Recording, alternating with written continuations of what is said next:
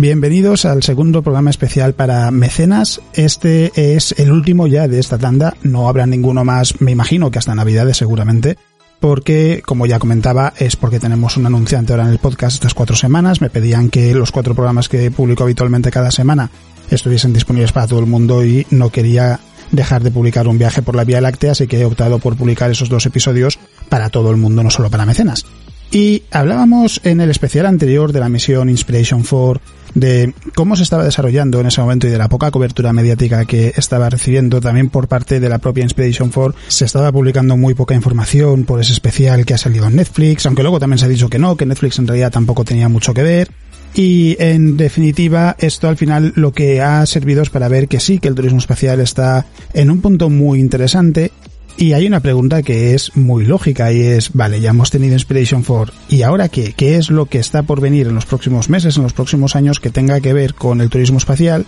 o simplemente con viajar al espacio por parte de seres humanos que no son astronautas profesionales y qué es lo que podemos esperar y qué tenemos por ahí que sea más o menos interesante, porque hay que recordar que en realidad el 5 de octubre, a menos que se retrase, hay previsto un lanzamiento de una cápsula Soyuz, la misión MS-19, en la que van a viajar tres personas a la Estación Espacial Internacional y solo el comandante es un astronauta profesional, es un cosmonauta. Las otras dos personas son un director de cine y una actriz rusa que van a viajar a la Estación Espacial Internacional para grabar una película allí. Y ya sabemos que está hablando también de que Tom Cruise y Doug Lyman podrían viajar también a la Estación Espacial Internacional próximamente para grabar una película en el espacio por lo que está claro que ese interés en el espacio está creciendo y que hay mucha atención puesta en poder viajar más allá de la Tierra. No solo eso, también tenemos esa misión tan intrigante y tan interesante como es The Moon de Yusaku Maezawa, el multimillonario japonés que anunció que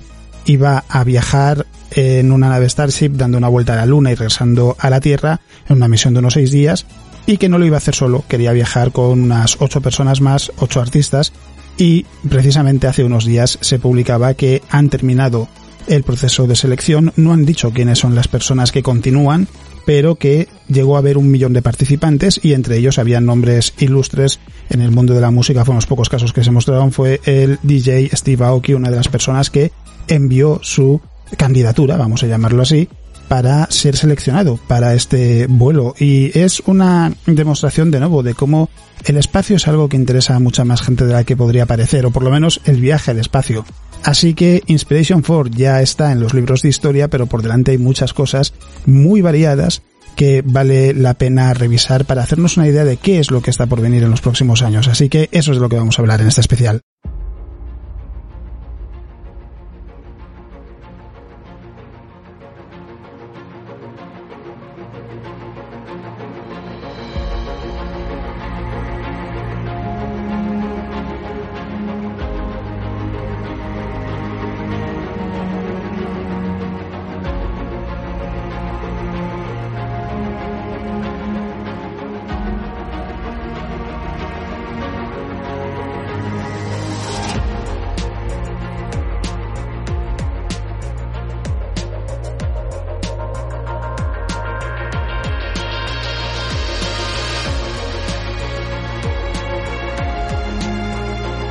Vamos a empezar hablando de lo que tenemos más cerca en el tiempo, que es ese vuelo el 5 de octubre de la misión MS-19 por parte de Roscosmos, la agencia espacial rusa, en la que van a viajar tres personas a la Estación Espacial Internacional, que son el cosmonauta Anton Skaplerov,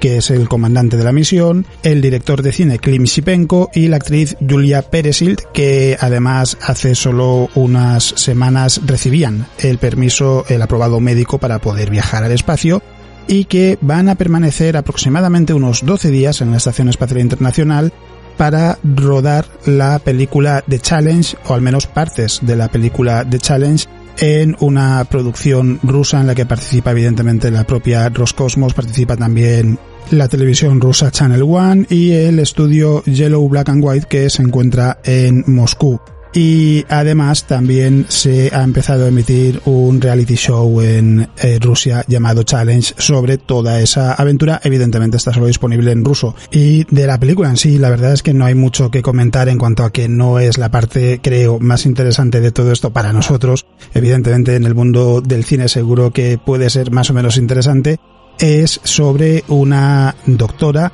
que en ningún momento ha tenido ningún tipo de interés en el espacio ni en las actividades espaciales, pero que en un momento dado de su vida se encuentra en la situación de tener que viajar al espacio para salvar la vida de un cosmonauta. Y esto lo contaba el director Klim Shipenko que además contaba que la doctora tendrá que salvar la vida del cosmonauta haciendo lo mismo que hubiese hecho en la Tierra pero en un entorno que no está preparado para ello como es el espacio y que, bueno, analizan esa situación ficticia y qué es lo que sucedería después. Evidentemente, Julia Pérez es la que protagonizará la película y que interpretará a esa doctora. Y sí que es verdad que se ha publicado alguna cosa interesante, como que por ejemplo la doctora recibirá un entrenamiento para ir al espacio y que también eso se va a mostrar en la película apoyándose en su propia experiencia. Y la idea es que cualquier persona, aunque nunca haya viajado al espacio, que es la mayoría de seres humanos, sean capaces de eh, sentirse identificados con la película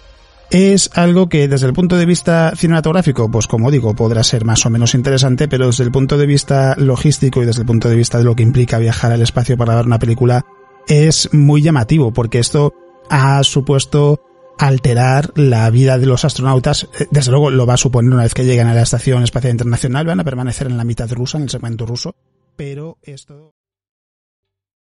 ¿Te está gustando este episodio? Hazte fan desde el botón Apoyar del podcast de Nivos. Elige tu aportación y podrás escuchar este y el resto de sus episodios extra. Además, ayudarás a su productor a seguir creando contenido con la misma pasión y dedicación.